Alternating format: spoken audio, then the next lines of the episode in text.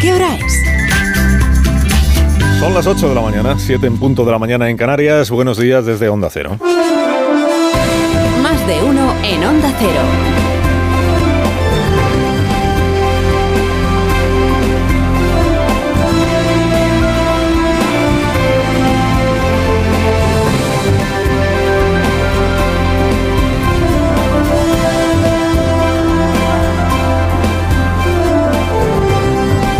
¿Cómo están? Bienvenidos a una nueva mañana de radio. Corresponde al 18 de julio de 2023.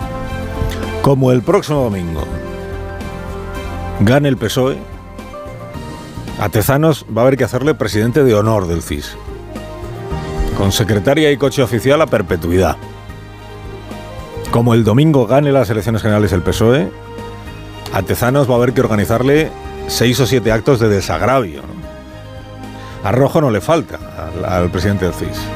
Desparpajo no le ha faltado nunca a Tezanos. Cualquier otro en su pellejo enfriaría la expectativa de voto del PSOE, que es su partido, e intentaría que la encuesta del CIS se pareciera un poquito al menos a las encuestas que están haciendo todos los demás institutos, empresas privadas que se dedican a la demoscopia. Pero él no. Él va con todo. Sí, sí, vamos a ganar las elecciones. Claro que sí, eso es lo que dice Tezanos.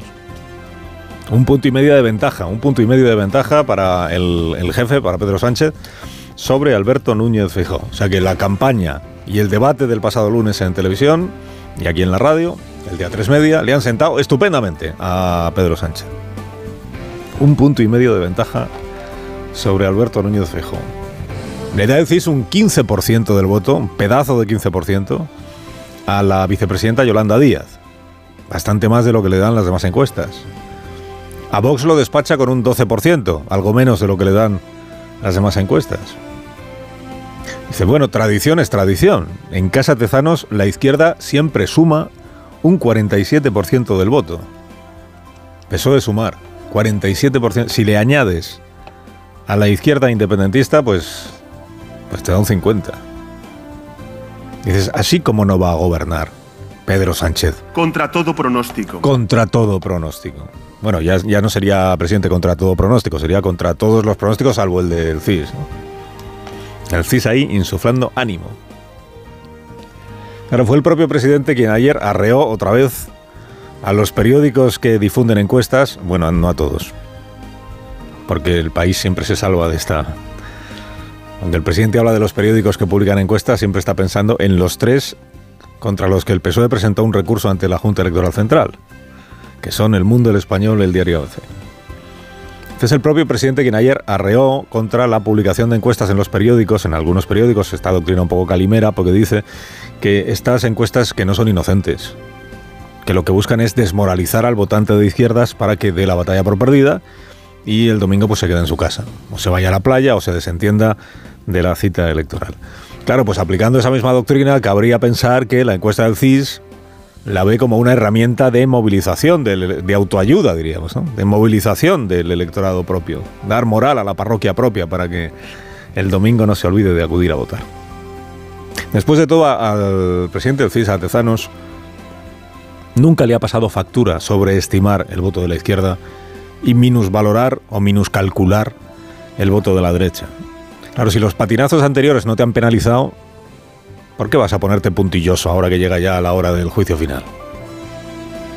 Ya dijo el CIS que el PSOE ganaría las elecciones municipales.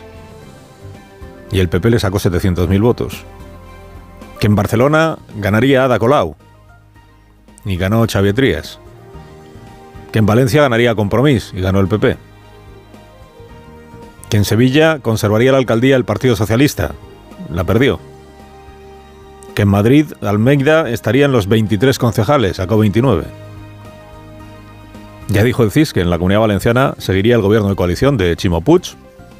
Ayer tomó posesión Carlos Mazón. Que en Baleares seguiría Francina Armengol. Ya gobierna Marga Pruens. Y que en Aragón salvaría el puesto Javier Lambán, hoy resignado a que su sucesor se llama Jorge Azcón. De modo que sí. El CIS puede presumir de haber facilitado a la sociedad una estimación muy precisa, muy rigurosa y muy cierta y en absoluto interesada, a diferencia de todas las encuestas de, los medios privados.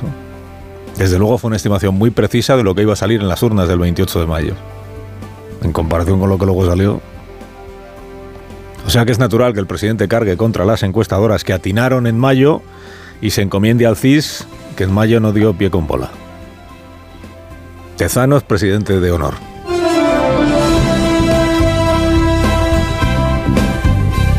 A dos días de que termine el plazo para enviar el voto por correspondencia, próximo jueves, último día, la empresa pública Correos informa de que han solicitado votar por ese procedimiento 2.600.000 españoles.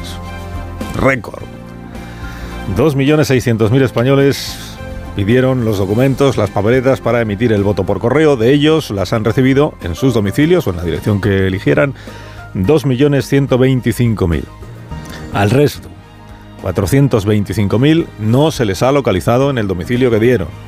Y lo que se ha hecho es dejarles la notificación para que pasen por la oficina de correos a recoger las papeletas, a recoger los documentos para poder votar. Correos informa de que toda esta primera parte del trabajo ya está hecha, que nadie podrá decir que no se le ha hecho llegar a la persona que lo solicitó el voto por correo para que lo pueda emitir.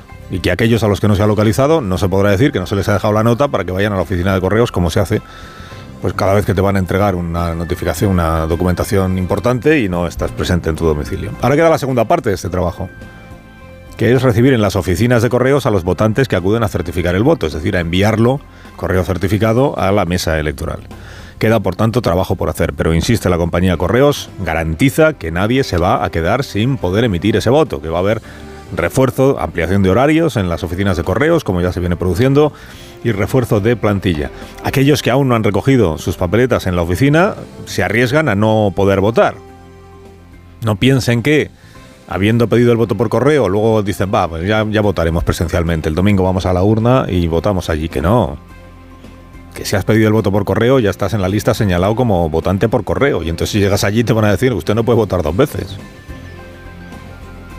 Si estas personas que no han recogido sus papeletas, su documentación, finalmente no votan porque no acuden a la oficina de correos, no será culpa de correos. Será culpa del que no ha acudido. Desde que me fui de mi domicilio justamente sin, sin haber recibido la documentación, no había llegado, yo me fui de vacaciones, pues lo que tienes que hacer es acercarte a la oficina de correos más cercana donde estás pasando las vacaciones y pedir que se te reenvíe allí la documentación que no recogiste en tu domicilio. La única forma de votar por correo cuando has pedido votar por correo es por correo. La campaña electoral se le está haciendo larga a casi todo el mundo, esa es la verdad. Qué hartura de campaña. Qué hartura. Qué hartura. Qué hartura, dice Juanma Moreno, que ayer decía con lo que a mí me gustan las campañas y hasta yo estoy harto ya de... Bueno, en su partido hay quien piensa igual. En su partido hay quien piensa que cada nuevo día de campaña es un riesgo de que Feijó vuelva a patinar. Y hay quien piensa que hacen falta estos días de propina para terminar de arañar votos que decanten un escaño más o menos en provincias que están todavía ahí en disputa. Por ejemplo, Huesca, donde anoche dio un mitin por algo, ¿verdad? El presidente Sánchez. En el PSOE la sensación dominante es que todo el pescado está vendido, o casi todo. Hay alguna crónica que dice, bueno, igual sale algo nuevo porque el PSOE está buscando munición contra Alberto Núñez Fejo. Pero es verdad que lo que es la campaña en sí misma del PSOE, la campaña personal y personalísima del presidente Sánchez, pues no da más de sí, o eso parece, ¿no? Su vicepresidenta Teresa Rivera ayer salió a hacer campaña acusando a Feijó de no ir al debate A4 en televisión española porque tiene cosas que ocultar, entre ellas una foto que ha visto España ya hace 10 años. ¿Qué es lo que tiene usted que esconder, señor Feijóo? ¿Por qué no quiere ir? ¿Es eh, un narcotrafican- narcotraficante en un yate? ¿Es eh, su gestión al frente de la Junta de Galicia? Hombre, ocultar una foto que ha visto ya toda España y una gestión que por tres veces fue ya examinada en las urnas en Galicia, pues no sé yo si... Pero sobre todo es que Feijó ya fue a un debate, vicepresidenta, que ya hizo un debate con su jefe, con Pedro Sánchez. Sin que Sánchez le pidiera explicación alguna por estos asuntos que ahora le parece tan urgentes que explique y que dice Rivera, esto es que está ocultando, se Feijó, pero si no se ocultó el lunes de la semana pasada. Dice una norma no escrita que quien tiene que buscar munición en el pasado remoto tiene las de perder en unas elecciones. Claro que según Cristina Narbona, del Partido Socialista, presidenta, el, el problema es que la sociedad que tenemos se lo traga todo. Nadie tiene el tiempo o las ganas de ir a ver si lo que ha escuchado es mentira o no. Esa es la sociedad que tenemos. Pues es lo que hay, es lo que hay. Aquí la gente no confirma ya nada, no contrasta nada. Bueno, así empezó la digestión socialista de la derrota electoral del mes de mayo, acuérdese, con el presidente atribuyendo a los bulos y al trumpismo la caída de los gobiernos de izquierda en las comunidades autónomas. Los votantes desinformados que se dejan engañar por la malvada derecha mediática. Y con todo la campaña aún nos da alguna sorpresa. Por ejemplo, por ejemplo, que Yone Belarra existe. Podemos existe. Ayer hasta hizo campaña al lado de Yolanda. Y Belarra sí llamó socios con todas las letras y agradeció su condición de socios a los independentistas catalanes y vascos, es decir, a Esquerra y a Bildu. Yo reconozco y agradezco el papel que nuestros socios han tenido en todos los avances progresistas más importantes de esta legislatura. El socio. El socio Esquerra, que por cierto no quiere saber nada de Yolanda Díaz, porque con quien se entienden Junqueras, Rufián, es con Pablo Iglesias, con Yone Belarra, con Irene Montero, no con Yolanda Díaz. Rufián no quiere saber nada de Yolanda Díaz.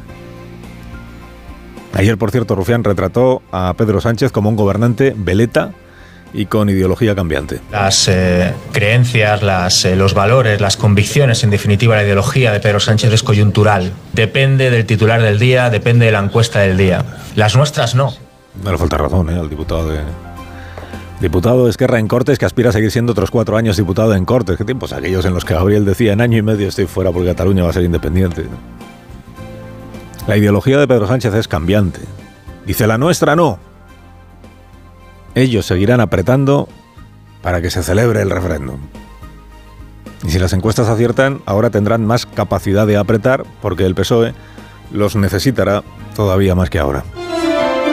Carlos Alsina en Onda Cero.